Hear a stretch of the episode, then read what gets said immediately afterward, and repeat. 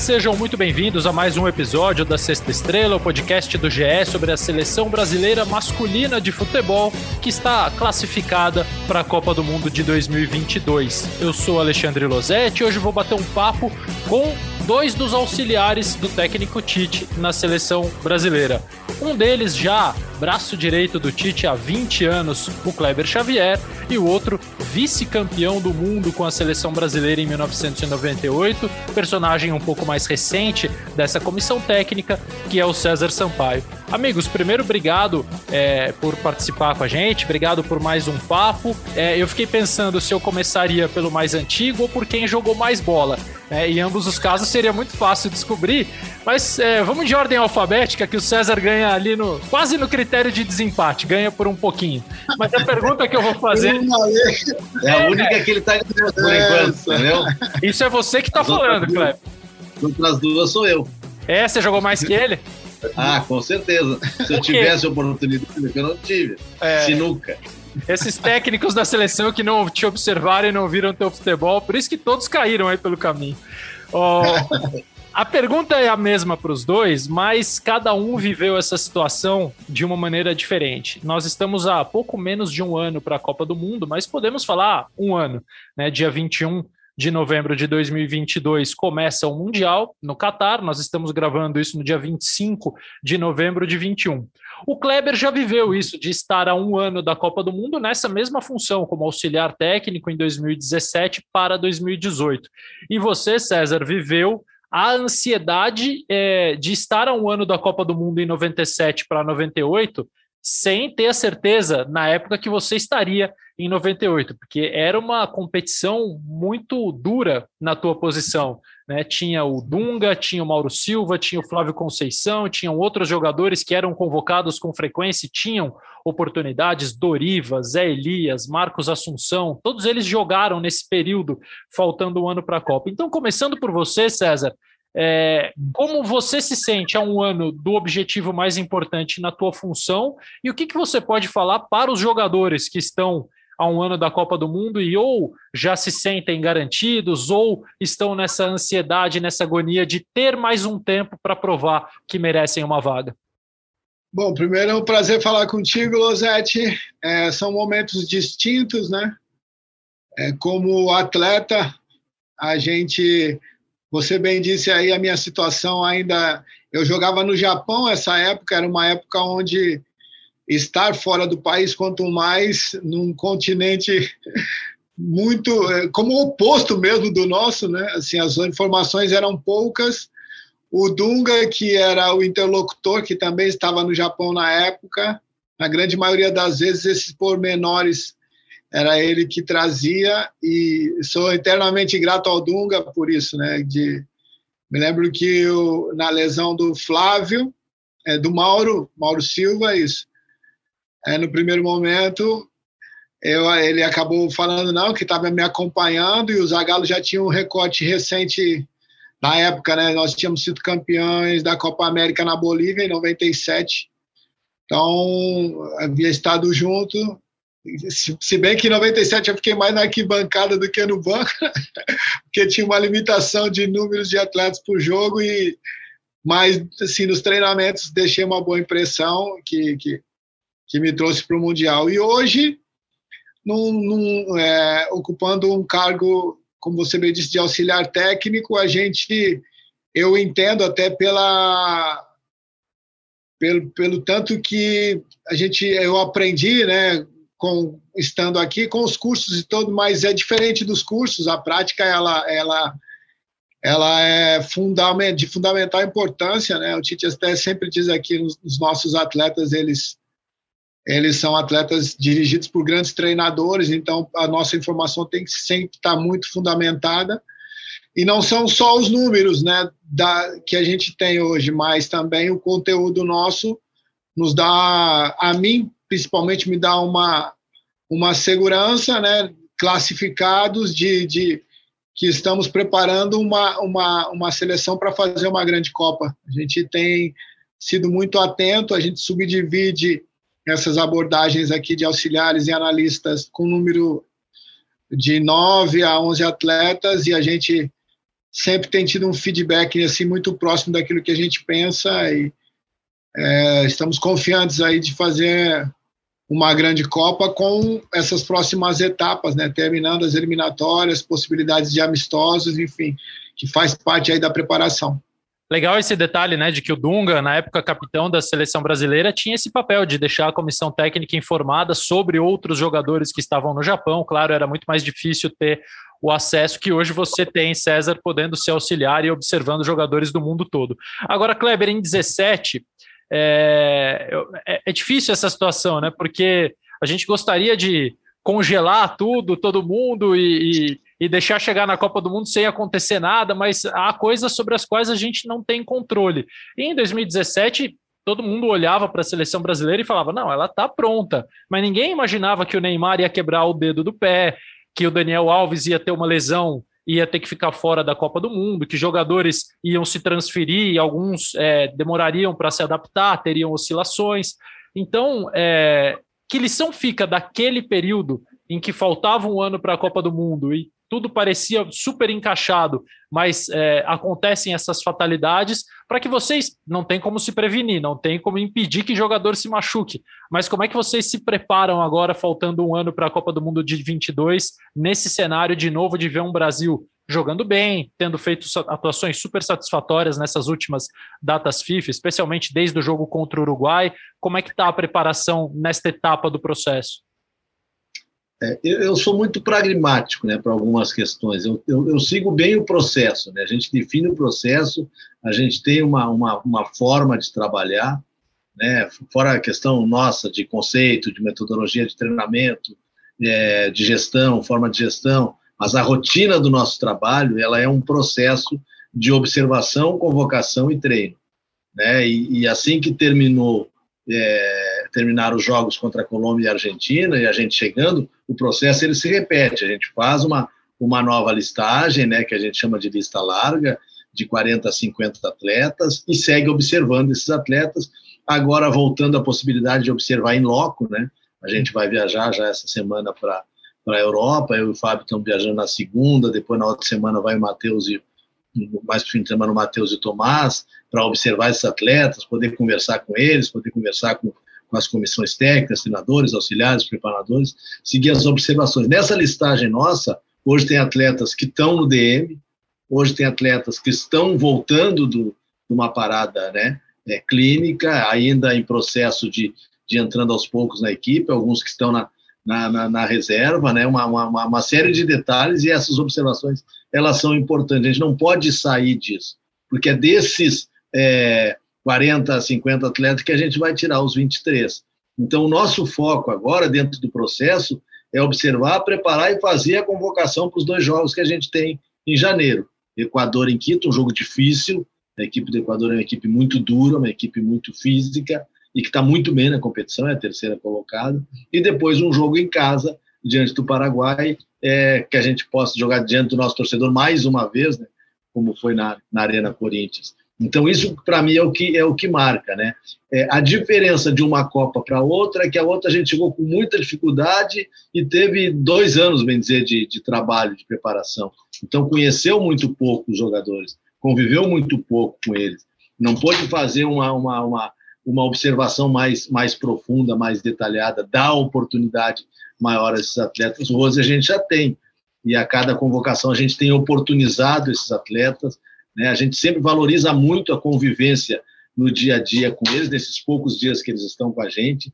Tivemos aí uma Copa América recente e agora nesses jogos de eliminatória. Também valorizamos os treinamentos, a nossa metodologia de treino, mas a importância maior de colocar para jogar, né? de dar minutagem, de poder observar, de dar oportunidade. Então, o meu foco é em cima disso. Vamos trazê-los, aqueles 23 que a gente entender melhor, 24, 25, que a gente está tendo é, alguns jogadores suspensos. Nessa próxima convocação, no primeiro jogo a gente já não tem o Fabinho e o Paquetá, e temos aí pendurado, acredito que uns 10 atletas, se eu não estou enganado no momento.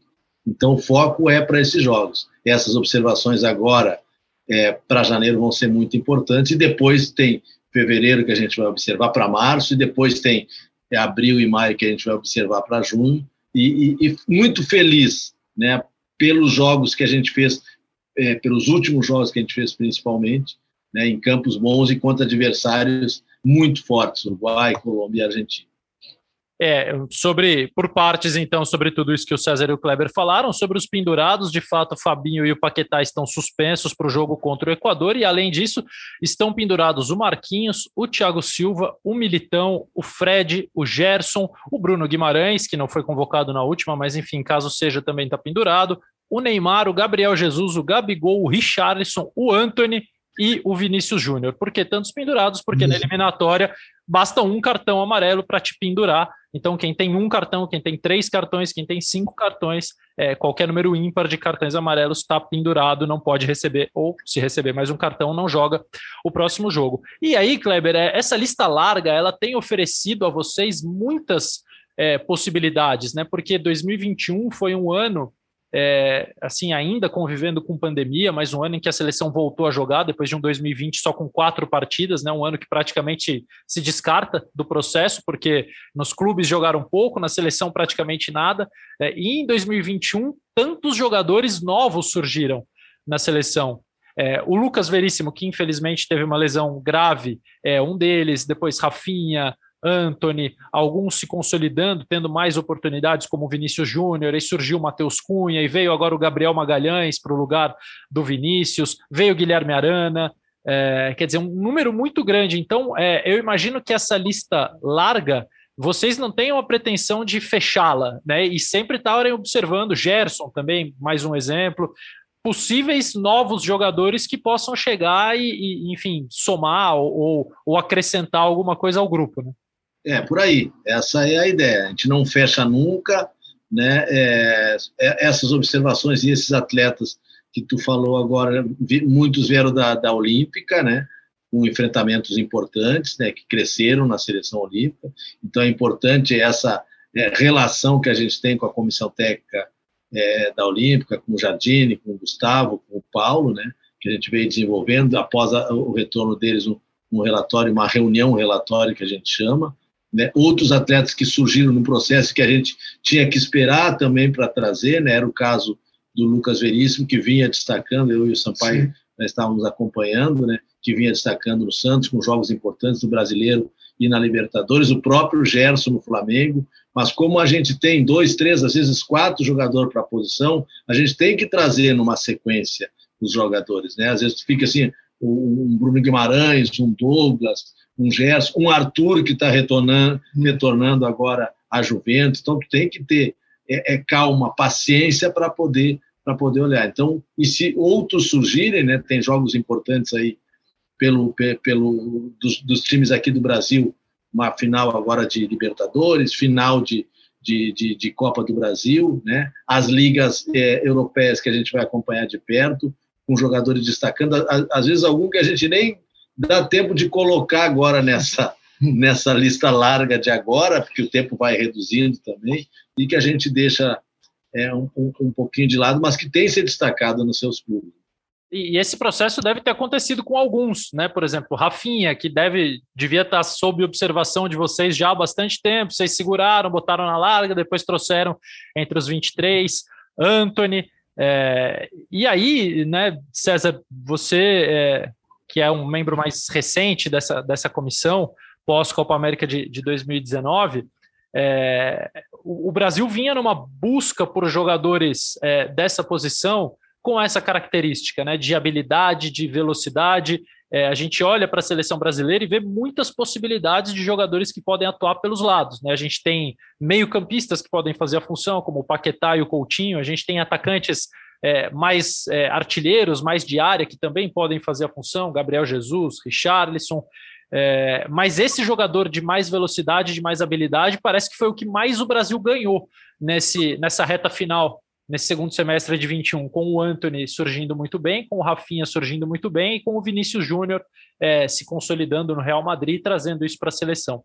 Mas eu te pergunto muito porque o Anthony e o Rafinha me surpreenderam pela velocidade com o que eles responderam. Não é fácil, né? Jogadores é, é, que estão em clubes europeus não são nem, embora o Ajax seja tradicionalíssimo, mas não são os clubes hoje é, do topo da prateleira europeia, o Anthony no Ajax e o Rafinha no Leeds, vestir a camisa da seleção e responder tão rápido. Você que foi um brilhante jogador que também passou por isso, de estrear na seleção, o que, que você viu e a que se deve essa, essa adaptação tão ligeira dos dois, que logo no primeiro jogo já deram uma resposta tão grande? Bom, primeiro a personalidade dos dois, né? Então, isso é algo muito particular. É, especificamente do Anthony, essa, como o Kleber bem disse, essa integração.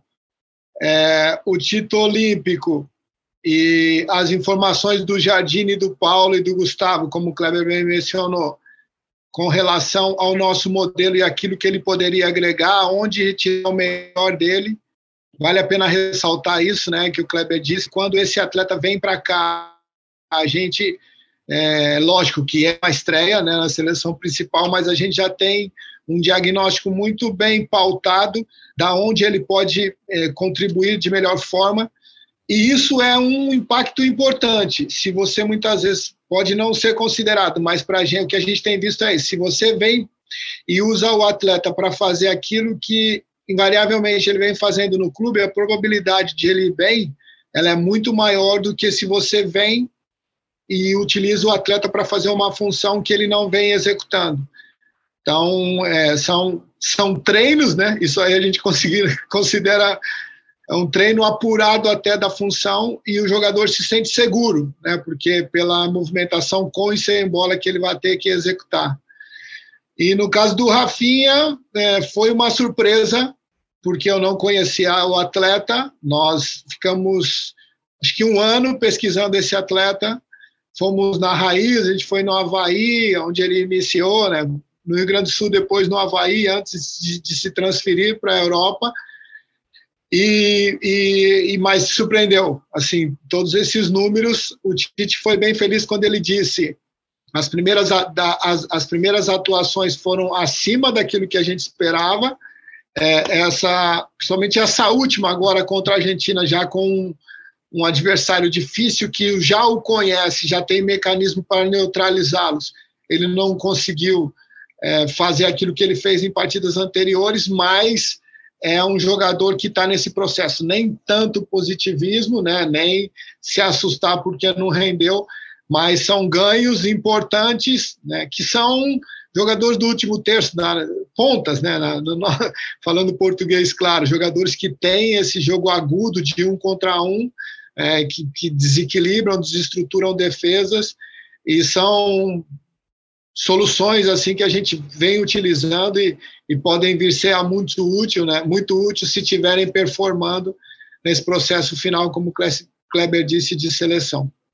Acho que a questão importante para vocês é, ter boas opções com todas as características, né? Na hora que vocês forem fazer a seleção final, para qualquer convocação, mas é, pensando já lá na frente na, na Copa do Mundo, é poder deixar a gente que está bem de fora. É cruel, mas o processo é esse, né? Não é chamar por falta de opção, é você ter pontas que estão bem, você ter meio-campistas que jogam por ali que estão bem, você ter os atacantes de área bem.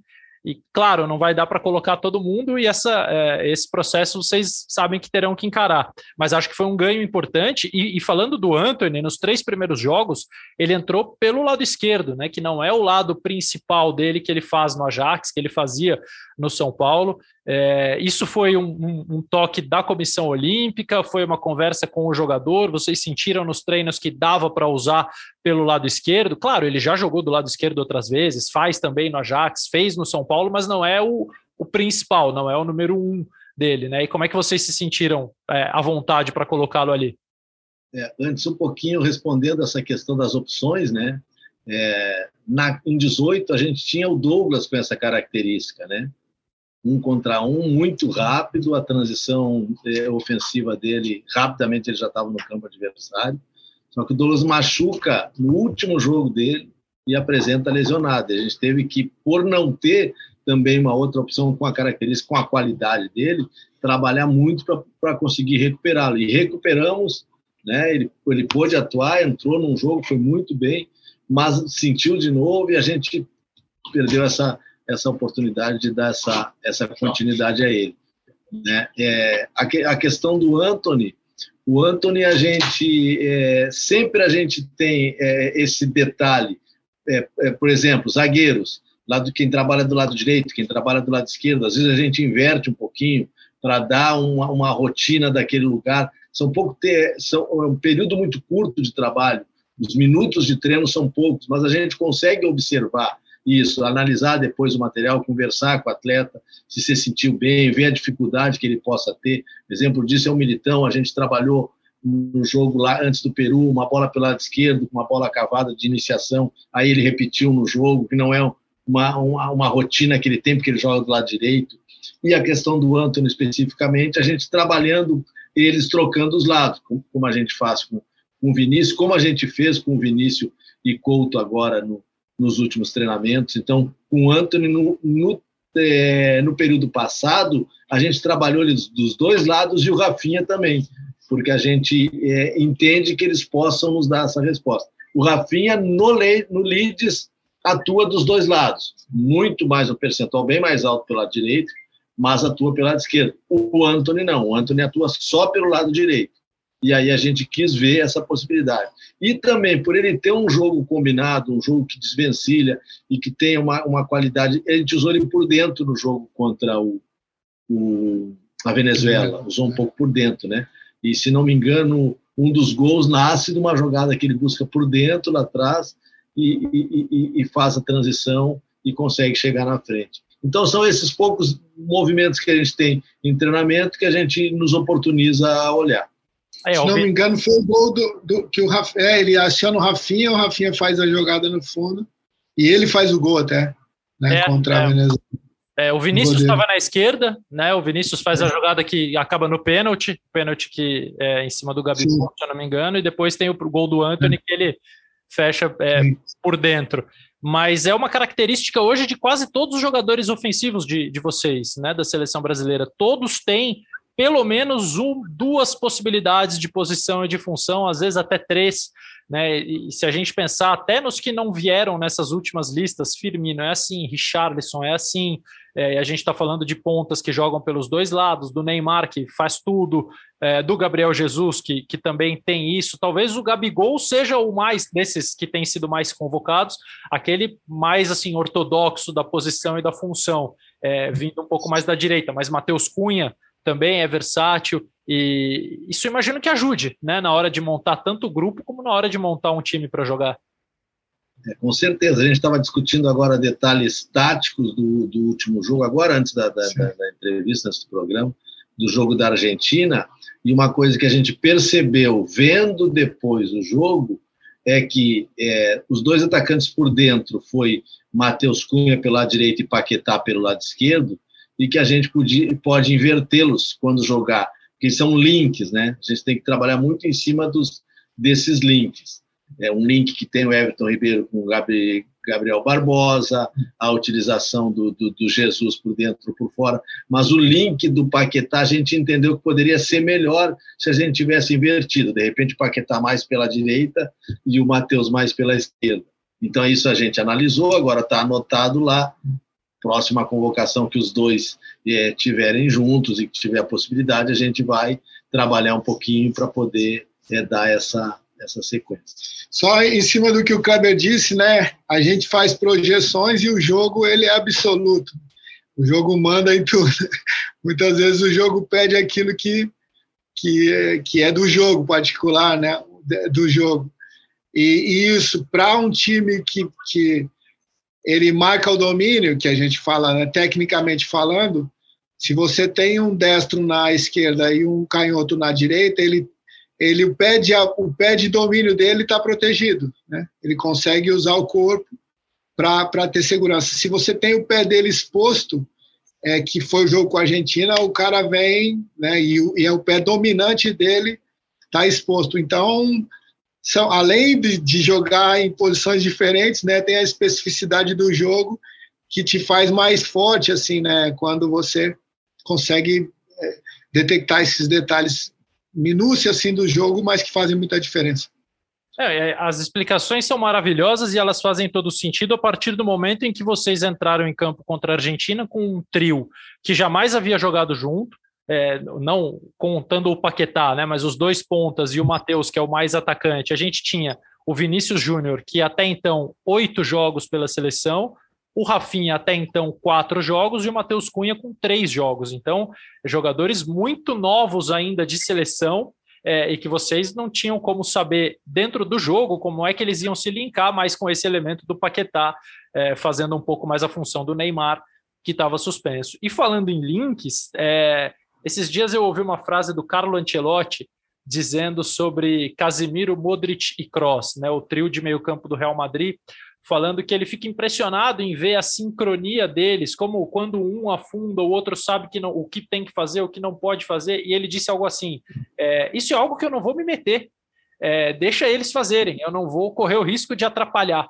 E alguns links se estabelecem né, naturalmente quando vocês não imaginam. E acho que Paquetá e Neymar foi um link estabelecido em 2021 é, talvez, enfim, claro que vocês planejam tudo, mas a forma como eles se entendem em campo me parece algo também de uma espontaneidade, de uma naturalidade que ó, cabe a vocês deixar rolar e, e só potencializar, né? Não, não vamos atrapalhar. É, vocês veem esse link desses dois também? É, esse link deles é, teve presente naquele jogo contra o Chile, se eu não me engano, em que o, em que o Paquetá faz o Sim. gol, acho que contra o Peru também os Sim. dois por dentro, e aí aquele detalhe que eu falei do Paquetá mais pelo lado direito, né? Tendo na virada do corpo, tendo o corpo, o, o campo mais aberto para ele. É, o link que se estabeleceu nos jogos finais aí do Paquetá como um externo esquerdo que movimenta trocando com, com, com o Neymar, né? É, com auxílio da, da, chegada ou do Arana ou do, ou do, do Alexandre nesses jogos. O, o Paquetá é um atleta que a gente utilizou ele por dentro, vindo de trás, né? No 4-1-4-1 ele pelo lado direito, depois no, no 4-4-2 por dentro, vindo de trás, quando precisávamos um atleta como quinto ou como sexto, chegando mais perto do, do, do, do quarteto final, né? E ele dando resposta. E a utilização dele pelo lado esquerdo, que era uma coisa que a gente nunca imaginava, ela se deu no jogo da, do, do Chile lá, né, que foi num ajuste de marcação, né, que a gente que a gente fez, né, trazendo ele por fora e o Vinícius por dentro, ele não só deu a resposta é, defensiva, como deu a resposta é, é, ofensiva. Foi um ajuste defensivo, mas ele deu as duas respostas. Então, nos trouxe outra outra possibilidade, né? Então isso é isso é interessante, como tu disse, todos os atletas ali que que, que, que, se movimentam ali na frente, são poucos aqueles que não têm essa é, característica de fazer duas, três posições.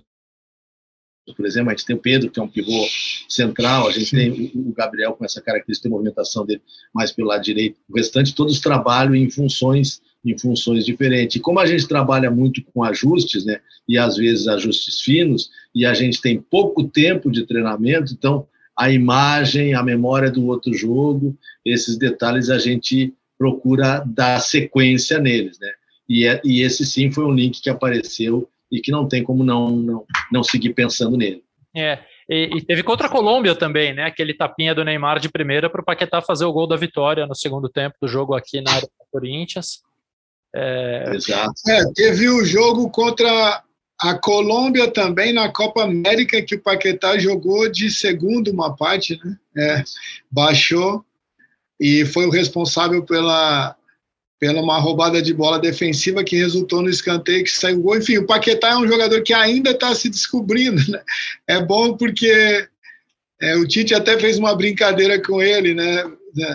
Na Arena Corinthians, pós-jogo, falou: Poxa, cara, você joga do quê, né? Ele falou, ah, do que o senhor precisar, professor. Aquela.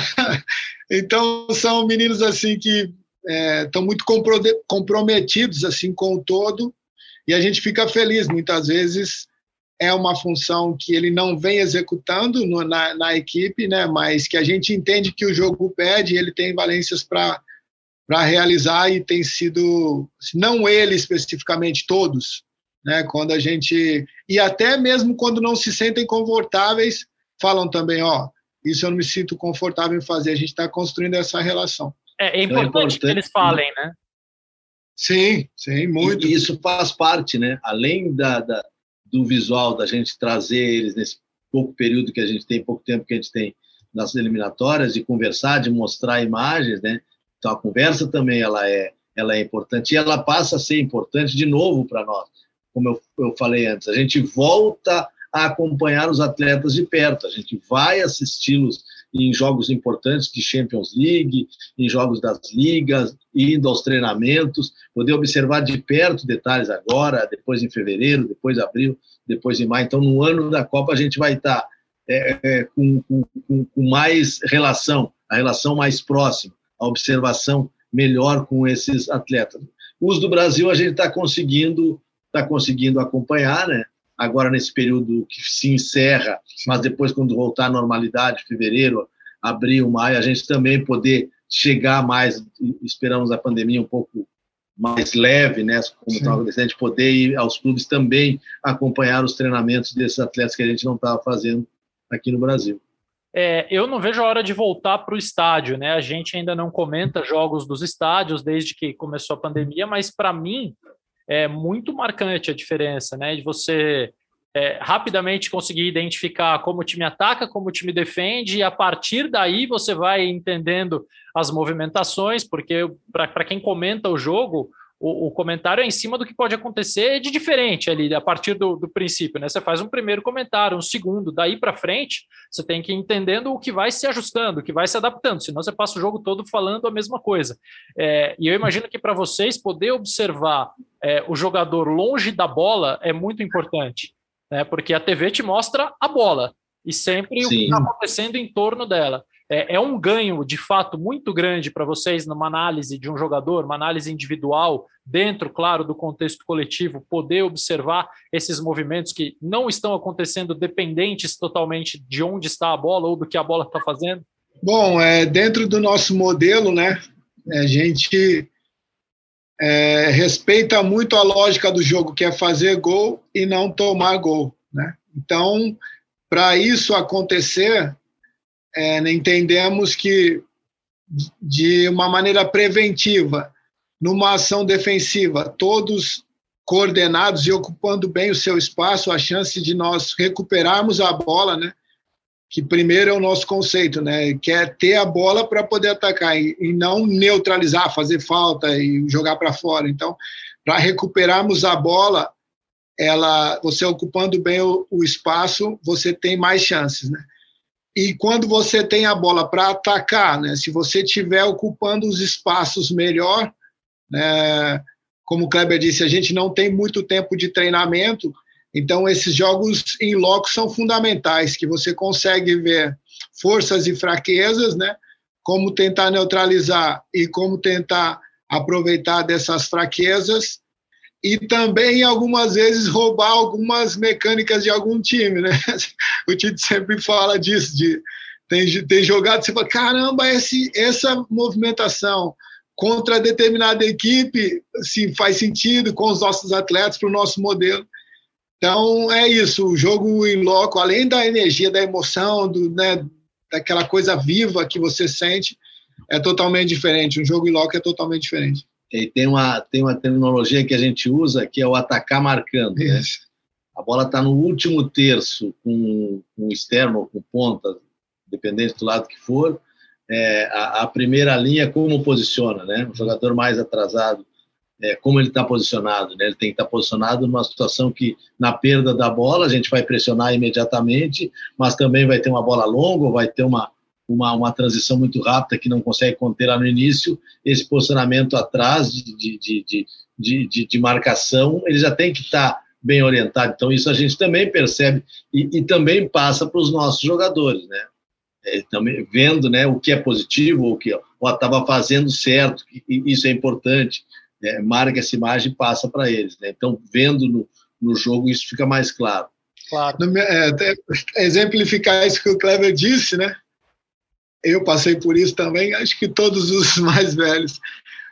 Um jogador mais, quando vai perdendo a velocidade, a, o recurso de um defensor, quando vai perdendo a velocidade, é de não não atacar marcando, né? de ficar no espaço mais intermediário defensivo, que não quer correr para trás, né, a gente. E muitas vezes, o que a gente detectou aqui, isso, né, que ele corre menos e mais efetivo para frente, se ele estiver bem posicionado, ele corre 5 metros, 10 metros no máximo, em, em, em sincronismo defensivo, do que 40, 30 para trás que ele teria que correr né, se estiver mal posicionado. É, o meio do caminho é que pode ser fatal para um jogador. Né? Fatal, né? é isso. Porque ele é. não vai chegar em tempo de dar o bote na frente e também não vai conseguir não. recuperar se uma bola longa. E hoje quase todo mundo ataca com, com gente rápida, né? com caras velozes, Sim. fisicamente bem dotados. Então, é, o meio do caminho é o que de pior pode acontecer. Mas vocês estão falando tanto de viagem que, além de me deixar com vontade de viajar e com inveja, é, ficou obrigado a abordar o assunto aqui com vocês. Então, primeiro, a tua, Kleber, que começa um pouquinho mais cedo. É, dia 1 de dezembro, você vê Lyon e Reims com o Fábio, né, todos os teus jogos junto com o Fábio Masseregião, preparador físico. No Lyon, nós temos o Paquetá e o Bruno Guimarães, em condições diferentes. Se a gente pensar em seleção, o Paquetá já mais estabelecido, o Bruno disputando, brigando ainda por um, por um lugar. É, depois, dia 5 de dezembro, Barcelona e Betis. É, o Barcelona tem o Felipe Coutinho, que não tem sido titular, mas tem agora o Xavi com, como treinador novo, então é, as oportunidades se abrem, né, meio que, que recomeça um processo para todo mundo. E o Daniel Alves, que ainda não vai poder jogar só a partir de janeiro, mas fatalmente vai fazer questão de recebê-los e, e bater papo com vocês. É, é, claro que ninguém esquece do Daniel Alves, né? Mas eu, no lugar dele, falei: Ó, oh, gente, tô aqui e tal, vamos, vamos comer um negócio. é, então, primeiro falando desses dois, é, Kleber, é, assim, como você vê hoje a, a adaptação e esse momento diferente que vocês, claro, têm que respeitar, mas também tem a rotina de vocês. O Coutinho é um cara é, absolutamente protagonista, pensando em todo o processo, é um dos que mais jogaram, com vocês na seleção brasileira e agora vive um momento mais instável no clube e, obviamente, isso se reflete na seleção. E o Bruno já é titular do Lyon, tem feito bons jogos, mas ainda tentando procurar um espaço. Como é que vocês encaram esses momentos diferentes e o que, que vocês procuram ver nesses atletas? É, só para complementar que é, é, os jogos, os treinos, né? Sim. a conversa com, com os atletas, a conversa com membros da comissão para que a gente possa colher mais dados. Então, a gente sai é, é, é, de lá com, com, informações muito profundas, né? Nesse sentido de, como eu falei, jogo, treino, bate-papo, um café com o um atleta, é, uma conversa com a comissão técnica. E a então, companhia, Bruno... desculpa te interromper, mas a companhia do Fábio certamente vai fazer com que vocês tenham também muitas informações sobre a questão física de cada um deles. Exatamente. E que é, é importantíssimo né? nesse, nesse, nessa questão do Coutinho, do Dani, do Bruno, né? O Paquetá, vocês estão vendo exato, mais Exato. Eu, então, assim, a gente não vai ver jogo do Dani, mas vai ver treinamento. Né? Se o Couto, é, a gente chegando lá, o Couto tiver a oportunidade de iniciar jogando, já seria uma, uma, uma, uma coisa interessante para nós, né? É, vê-lo é, já iniciando um jogo, tomara que aconteça.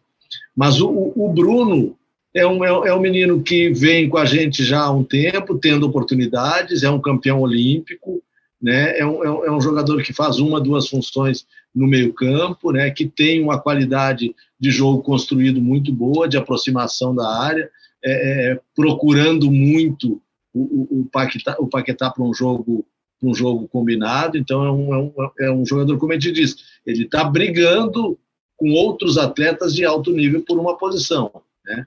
que é a posição de segundo meio-campista, podendo fazer de primeiro, mas a gente enxerga ele no momento como um, um segundo meio-campista. Então, vê-lo de perto, a gente acho que não teve oportunidade ainda de, de, de ir a Lyon e vê-lo, né? então é importante. E o Couto nesse momento, o Couto que a gente acompanhou no Liverpool, o Couto que a gente acompanhou no Bayern, né? O Couto que a gente acompanhou no Barcelona, voltando agora ao Barcelona, né, passando por uma dificuldade, então é, teve o acompanhamento dele quando veio ao Brasil fazer a cirurgia com, com o Rodrigo, acompanhamento da nossa comissão, agora tivemos a oportunidade de, de, de trazê-lo nessa última convocação, né, para conviver, para falar de, da, das nossas novas ideias, para nós falar do pensamento que a gente tem, é, do que ele pode desenvolver como atleta, em, em função, né, em que setor, de que maneira que a gente a gente pensa em, em, em utilizá-lo, né? Então é para isso, para que ele fale da, da, da, das suas alegrias, para que ele é, se sinta confiante com uma comissão que trabalha dessa maneira, né, que a gente chama de uma, de uma gestão é, humanizada. Então, Couto, um jogador que, dentro do nosso critério de avaliação, um jogador que tem é, o histórico de seleção, né, que tem uma projeção, a gente vê como uma projeção por ser um grande jogador, mas que no momento ele vem agora aos poucos e, e, e natural, é, voltando a ter espaço. E o Bruno, um jogador de, de, projeção, né? um jogador de projeção e que vive momento de, de qualidade dentro da sua equipe. É, eu já vou colocar o César nesse, nesse papo, porque a gente está falando de um segundo meio-campista, daí eu acho que o rapaz entende um pouco da função do primeiro, do segundo, enfim. É, mas porque você vai ver outro candidato a ser segundo meio-campista, né, Kleber, que é no jogo da Juventus contra o Malmo, é, que tem o Danilo, infelizmente, está lesionado, mas tem o Alexandro é, jogando na lateral esquerda e talvez tenha o Arthur, é, que não é também um titular frequente da, da Juventus, mas pode jogar, pode ter chance, e tem, como você disse, os treinamentos, tem as conversas, tem todo esse processo que engloba essa ida de vocês, para depois terminar a tua parte no Liverpool e Aston Villa, com o Alisson super estabelecido, com o Fabinho, que me parece que é, cresceu muito nessas últimas duas datas, é, acho que contra a Argentina fez o jogo mais importante dele pela seleção, e, e aí vocês podem concordar ou discordar à vontade, e o Roberto Firmino, que não conseguiu vir nas últimas duas listas por lesão e acabou ganhando uma série de concorrentes. Né? A vida dele talvez esteja mais difícil agora, pensando em, em grupo. É, então, primeiro você, Kleber, sobre esses jogadores, e aí depois eu pergunto para o César sobre é, essa posição tão específica de segundo homem de meio campo. É, o, Arthur, jogador importante, né, que, que, que esteve com a gente na Copa América, titular da Copa América, depois na transferência do Barcelona e agora para a Juventus com problema de lesão, então ele entra na mesma relação de jogador com histórico e com é, um momento de dificuldade por estar retornando de lesão, natural, né? então a gente ia acompanhando e, e, e, esse acompanhamento que a gente faz por telefone ou por WhatsApp ou vendo jogos, agora se dá de uma forma presencial, né? estender mais uma conversa e poder observar os treinamentos. É, Firmino também, a, a questão do jogador importante que, e, que quando estava retornando bem, vinha bem nos jogos, sente uma lesão novamente, então é importante a nossa presença para trazer esse, essa confiança, para que é, fazer alguma coisa positiva para que a recuperação aconteça o mais rápido possível, para que ele volte a, a atuar da maneira que vinha atuando. É, Alisson é natural, um jogador que é dono da posição, um dos maiores, melhores goleiros do mundo, né? E o Fabinho num crescimento com a gente muito grande, tendo uma sequência de jogos, né? E muito bem nesses jogos, assim como como volta agora ao livro a sua posição natural, a gente sempre foi perguntado, a gente não enxerga o Fabinho como um zagueiro, nunca enxergamos ele como um zagueiro. O Fabinho é um é um volante, é um primeiro volante que faz com que a bola é, ande com naturalidade, com uma marcação agressiva e, e, e, de qualidade, né, que ele, que ele apresentou nesses jogos agora o Alessandro que e o Danilo pelo pelo carinho do jogador que vem ter jogado com a gente no momento de dificuldade está lá é importante. O Alexandre fez um grande jogo contra a Colômbia, né? retoma uma, uma, uma posição e é um jogador que na Juventus tem atuado da maneira que a gente tem utilizado ele, achando um espaço por dentro, também dando, dando amplitude, não com profundidade, mas uma amplitude para triangular, no nosso caso, com Paquetá e Neymar, foi assim que ele atuou nas últimas vezes. É, não está aqui na programação de vocês, mas a gente vai acompanhar o Richarlison em um treino no Everton, quando a gente estiver em Liverpool, e no jogo em Liverpool, contra o Aston Villa, a gente vai ver de perto o Douglas, Douglas. Né? claro. e, e, também já, já marcamos uma, uma, uma conversa com ele. É, eu, aí foi falha minha, eu que não anotei o Douglas aqui. E aí, César, olha quantos jogadores da tua função a gente falou, né? Porque você fez primeiro, você fez segundo, dependia muito de quem era o teu parceiro, do time que você jogou, mas é uma posição Sim. que você domina. Então a gente falou do Fabinho, do Bruno Guimarães, do Arthur, do Douglas Luiz e há tantos outros. Enfim, o Casemiro está super estabelecido, a gente não vai nem entrar nesse ponto. Mas tem o Gerson que está sendo convocado, tem o Edenilson que está sendo convocado. E aí eu queria te perguntar, eu podia pedir para você escolher quatro, mas não vou fazer isso com você não. é, Por favor. Pô, né, hoje não vou. Deixa eu lá para setembro, eu, eu, faço isso. É, mas assim, é, a, a, posição mudou muito da tua época. Você enxerga hoje esses dois meio-campistas, o primeiro e o segundo homem. Claro, nem todo mundo. Às vezes tem times que jogam com um volante, dois meias centrais. O próprio Real Madrid com Kroos e Modric na frente do Casemiro. Enfim, depende da configuração da equipe, claro mas é, mudou muito a exigência, mudou muito a questão física. Como é que você vê essa posição que foi a tua no contexto de hoje? É bom, você esqueceu do Fred, eu vou acrescentar o Fredão aí. Se do Fred, ele jogou tanto nos últimos jogos, né? É, cara, esse aí. Perdão, Fred.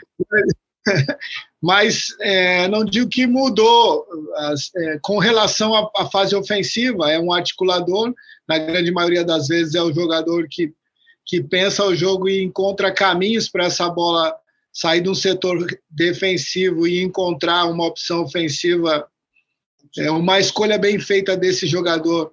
A probabilidade de terminar bem a jogada ela é maior, mas na fase defensiva, sim. O 8, é, até o momento em que eu jogava, ele tinha muito mais essa função de articulador e menos funções é, importantes defensivas, né, de contenção, de prevenção, de suporte, de coberturas.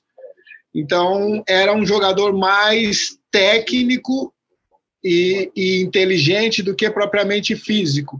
Hoje, ele tem que aliar isso, né, a, ele a mesma função com bola, sem bola tem mais funções defensivas importantes. Acho que esse é o acréscimo a posição e, e, a gente vem encontrando, vem conseguindo encontrar boas soluções, encontrar boas soluções para esse nosso modelo. São atletas de altíssimo nível, né? Jogadores que assim, diar, é, semanalmente têm grandes confrontos. E isso faz com que, de maneira alguma, eles possam baixar hábitos de vida, né? Para que você possa render para que você possa ser constante na sua equipe, você tem que mudar toda uma maneira de viver. E, e, é, e eu me sinto feliz assim com quando vem para cá, né? E quando a gente tem simulado nos treinamentos e executado nos jogos a participação desses nomes todos que você mencionou aí de primeiro e segundo. E para a gente encaminhar nosso papo para o final, César, enquanto o Kleber vai à Europa, você vai ao país da Copa do Mundo, você vai ao Catar é, acompanhar a Copa Árabe de Nações, né, de seleções. É, e aí, só para o pessoal que ouve a gente se situar, da Copa Árabe participam Argélia, Bahrein, Egito, Iraque, Jordânia, Líbano, Mauritânia, Marrocos, Oman, a Palestina, o Catar, a Arábia Saudita, o Sudão, a Síria, a Tunísia e os Emirados Árabes Unidos. A gente está falando aqui de algumas seleções é, que têm bastante possibilidade de estarem na próxima Copa do Mundo, que vem fazendo boas campanhas nas eliminatórias, caso da Argélia, caso do Egito, é, de Marrocos, da Arábia Saudita, que lidera um grupo que tem Japão e Austrália, então é uma campanha importante, além da Tunísia, dos Emirados Árabes, que podem pegar uma repescagem, e, claro, do Catar, que será é, anfitrião. É, aí, César, é, é, importante estar no país da Copa um ano antes e, e o que essa observação de adversários contra os quais o Brasil não conseguiu jogar, não pôde jogar ainda, não sei se em 2022 hum. terá agenda para isso, mas que de repente podem estar no grupo do Brasil numa Copa. É, o que, que isso agrega para o trabalho de vocês em observação, sendo que a gente está falando de seleções em tese menos potentes, menos favoritas ou menos poderosas do que europeias e propriamente sul-americanas. Bom, eu gostei do em tese e também quanto tese. mais informação sempre em tese tratando de Copa do Mundo é, a classificação para o mundial o valor agregado que isso traz independente do país do histórico do país na competição esse nacionalismo né esse empoderamento ele joga também então esse respeito ao próximo né, é algo que o futebol exige no mundial muito mais, né? Porque é, eu falar para a experiência minha, eu gostaria de mostrar quando eu fui para a Copa, né, como atleta, eu fui mostrar o Brasil para o mundo. Né? Então, o que o Brasil tem de bom para o mundo. Eu acho que esse sentimento é, todos esses atletas de outros países, eles vão com esse mesmo objetivo. E especificamente sobre a visita, sim, quanto mais informação nós tivermos sobre possíveis adversários, melhor. É, tem essa impossibilidade dos calendários, que, que já é notório a todos, né, e ciente dessa enfrentamento intercontinental, a dificuldade de enfrentamento intercontinental, porém, é, nós temos essa possibilidade de ir acompanhar de perto o que a gente vai enfrentar, é uma informação relevante é, para que a gente possa fazer diagnóstico assim de futuros adversários. Além disso, o Brasil vai definir é, a sua sede, o seu local de treinamento e de hospedagem, de concentração na Copa do Mundo. Já há uma reserva, entre aspas, feita sim, mas como abriram oito novas opções, o Brasil vai olhar duas que à distância pareceram interessantes para ver se vale a pena tentar trocar ou não. Claro, eu falei alguma bobagem aqui ou, ou é esse mesmo o processo? É isso, né, gente? É, vai, vai, um, vai um grupo de, de profissionais, né? de logística, de, de segurança. De logística, segurança. O Gui, que é nosso fisiologista, né? É, uma é, comitiva para poder. É uma comitiva que, que vai buscar informações importantes. A gente já tem um grande caminho andado de observação, né? É, já é a quarta ou quinta ida que a gente vai ao Catar, né? Depois que a gente é, começou a observar o primeiro lugar, porque os lugares são feitos através de, de, de inscrição, né? Todas as seleções, independente de estarem classificadas ou não, se inscrevem para os lugares e, e, acabam, aquelas que se inscrevem primeiro conseguem ganhar prioridade do lugar escolhido, né? E a gente vai vendo as reformas que estão sendo feitas, as condições, mas isso é um, esse detalhamento maior é da, da, da parte de logística, né? O Vini vai para ver a questão da, da, da imprensa, o Aloysio para ver de segurança, e Sampaio e Tite principalmente para observar e ver esses adversários, estádios, é, ver se os campos vão estar bons. Estádios a gente é. sabe que são moderníssimos, mas, né? Bom. É, sempre é bom. Uma é, pergunta de curioso, estava bom gramado em... Foi, César, desculpa, pode falar. Vai ser uma surpresa ser surpreendido no Catar. É, pois é. Ah, tá gramado. O gramado em San Juan estava bom no jogo contra a Argentina? Perfeito. Muito bom. Perfeito. Muito, muito bom. bom. Muito bom, cara. Gente, o gramado e o público também, assim. É. Nós temos umas queixas, mas a maneira com que nós somos recebidos, né? o trajeto entre o hotel e o estádio, a recepção lá, pô, foi de uma educação e respeito assim que eu não havia passado na Argentina até então. É, eu acho importante. A gente comenta. Oi, Kleber. Quando a gente, é, um pouquinho antes do jogo, a gente entrou no, no campo, Tite, eu e o Sampaio conversando para ver o gramado, e não teve um torcedor xingando ou falando alguma besteira, nada. É como se a gente não estivesse ali e a gente estava a um metro, dois metros de distância deles. Né? Então ali a gente já sentiu um clima de, de torcedor é, é, interiorano, né? com aquela, aquele carinho que eles deram na saída do hotel até o estádio e durante o jogo. Torceram pela Argentina, Sim. torceram pelo seu país, mas com respeito. E isso é uma coisa para nós que chamou muita atenção. É, eu acho importante falar disso, porque logo que a Argentina transferiu o jogo para San Juan, e, e, nós, às vezes, temos uma mania muito é, ruim de estereotipar um povo, ou uma sociedade, ou uma nação. Então já começou, ah, o argentino vai levar para lá porque quer transformar num caldeirão, e já se imaginava porque o gramado é ruim, porque o povo é hostil, porque o vestiário vai estar tá ruim. E claro, não era um estádio moderno, possivelmente tinha problemas em, em vestiário, mas é, sem estereotipar, né, gente? Isso já passou há muito tempo. É, primeiro que isso resvala, para não dizer que invade uma xenofobia, né? Então, essa seleção argentina me parece pouquíssimo disposta a criar esse tipo de cenário. Contra o Uruguai teve jogo, não teve nem cartão amarelo. Enfim, acho um momento interessante, digno da gente elogiar da seleção argentina, a gente que tem uma rivalidade grande, mas é, é, é, legal saber que esse respeito não foi só uma aparência de televisão, que vocês sentiram isso também. E, e a última questão, hoje são 13, questões, é, 13 seleções classificadas para a Copa do Mundo, Brasil e Argentina, o Catar, que é o anfitrião, e mais 10 europeus, 10 seleções europeias que ganharam seus grupos nas eliminatórias. Sérvia, Espanha, Suíça, França, Bélgica, Dinamarca, Holanda, Croácia, Inglaterra, e Alemanha. É, e aí eu fico pensando, caramba, mas e quem falava que a Itália era a melhor seleção do mundo três meses atrás?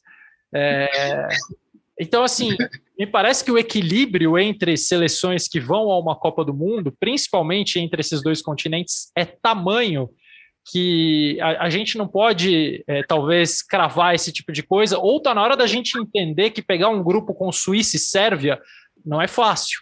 É, o Brasil pegou Suíça e Sérvia em 2018. A Suíça tirou a Itália, ou mandou a Itália para repescagem agora, e a Sérvia mandou Portugal para repescagem. Então, é, duas seleções que mostraram aí o peso que elas podem ter, ou quão difíceis elas podem ser. Quando vocês olham, eu quando olho o, o, o atual é, atual lista de classificadas, eu penso o seguinte: olha, não é fácil jogar contra nenhuma delas, mas para nenhuma delas é tranquilo jogar contra o Brasil. Eu vejo a seleção brasileira absolutamente no mesmo degrau de todas as classificadas até aqui. O Catar é país sede, vamos excluí-lo dessa avaliação técnica, até porque a gente tem menos elementos sobre o Catar. Mas em relação aos europeus e Argentina, para mim estão se não na mesma prateleira, num degrau muito próximo.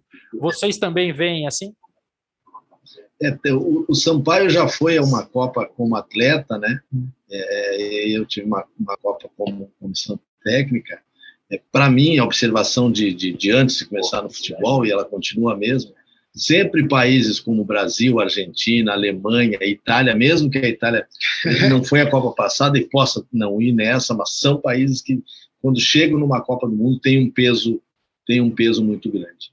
E tem outras seleções que cresceram muito, como França e, e, e, e Espanha, que são campeões foram Sim. campeões recentemente, e outras seleções que sempre estão brigando e outras que cresceram nesse movimento, que é a Bélgica, que fez uma grande Copa, a Inglaterra, que é uma seleção que está com um desenvolvimento muito muito grande, né, com novos talentos, com uma, com uma uma liga fortíssima e seus atletas atuando nessa, nessa liga. Né? Então, é, essa é uma visão que eu tenho.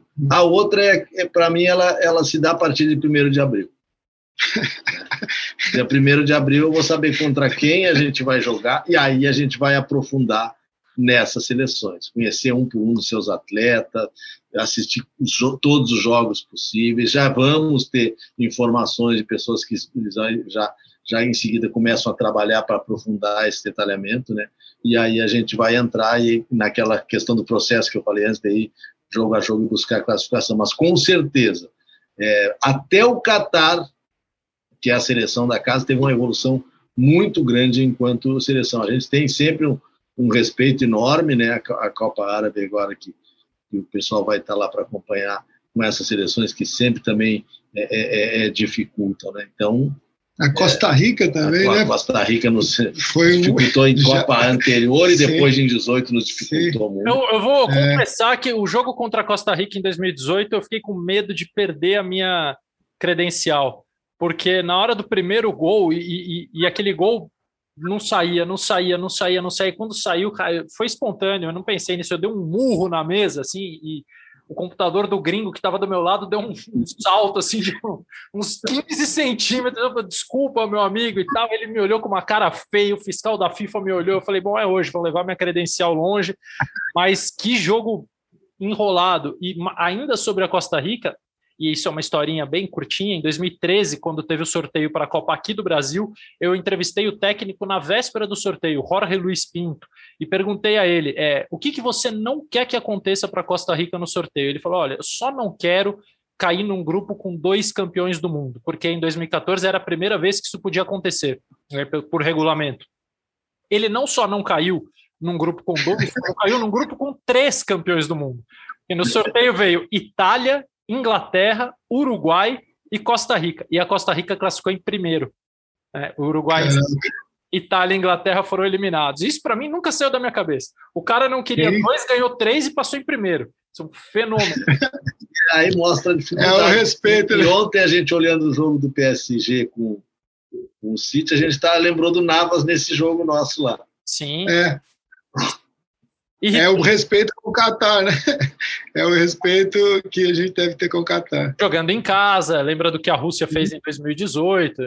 A própria África do Sul foi competitiva em 2010, empatou com a França, que estava no grupo dela. É, e era atual vice-campeã. Mas enfim, a Copa é legal por isso, é por isso que a gente gosta tanto dela.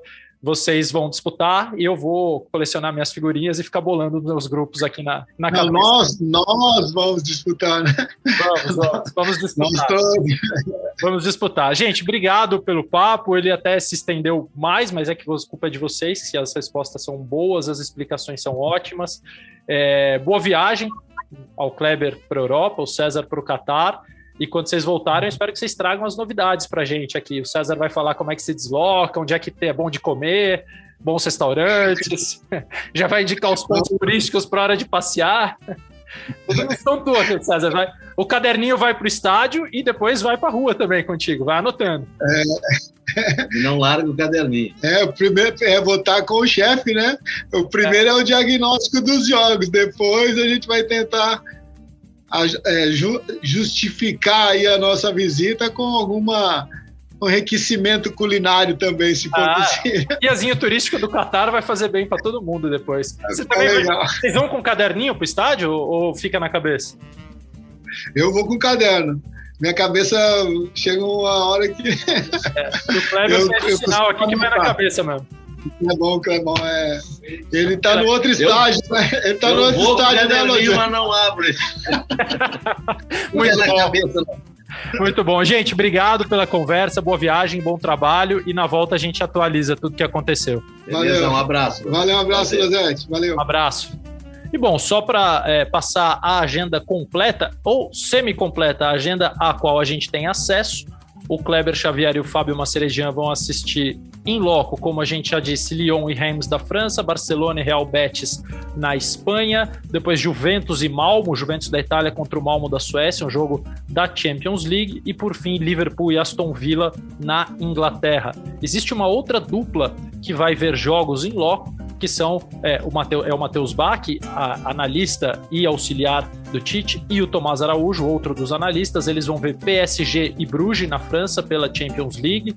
Depois Chelsea e Leeds, um jogo do campeonato inglês que tem vários brasileiros envolvidos. E por último, o clássico de Madrid entre Real e Atlético no dia 12 de dezembro, além das quartas de final da Copa de Seleções Árabe é, que vai ter a presença do Tite, do César Sampaio e do Juninho Paulista, coordenador de seleções da CBF. Obviamente, a gente vai acompanhar tudo que vai acontecer nesses jogos, os treinamentos é, também que eles vão observar, conversas com jogadores e depois a gente atualiza com as novidades da seleção brasileira que volta a jogar é, no fim de janeiro contra Equador e Paraguai, volta a ser convocada muito provavelmente entre os dias 10 e 15 de janeiro do ano que vem. 2021 está acabando, mas ainda tem sexta estrela para gente, é, com a edição do Pedro Suaide, a coordenação do Rafa Barros, lá no ge.globo barra podcasts, no Spotify, na Apple, no Google e no Pocket Casts. Estamos lá esperando vocês. Valeu, até a próxima.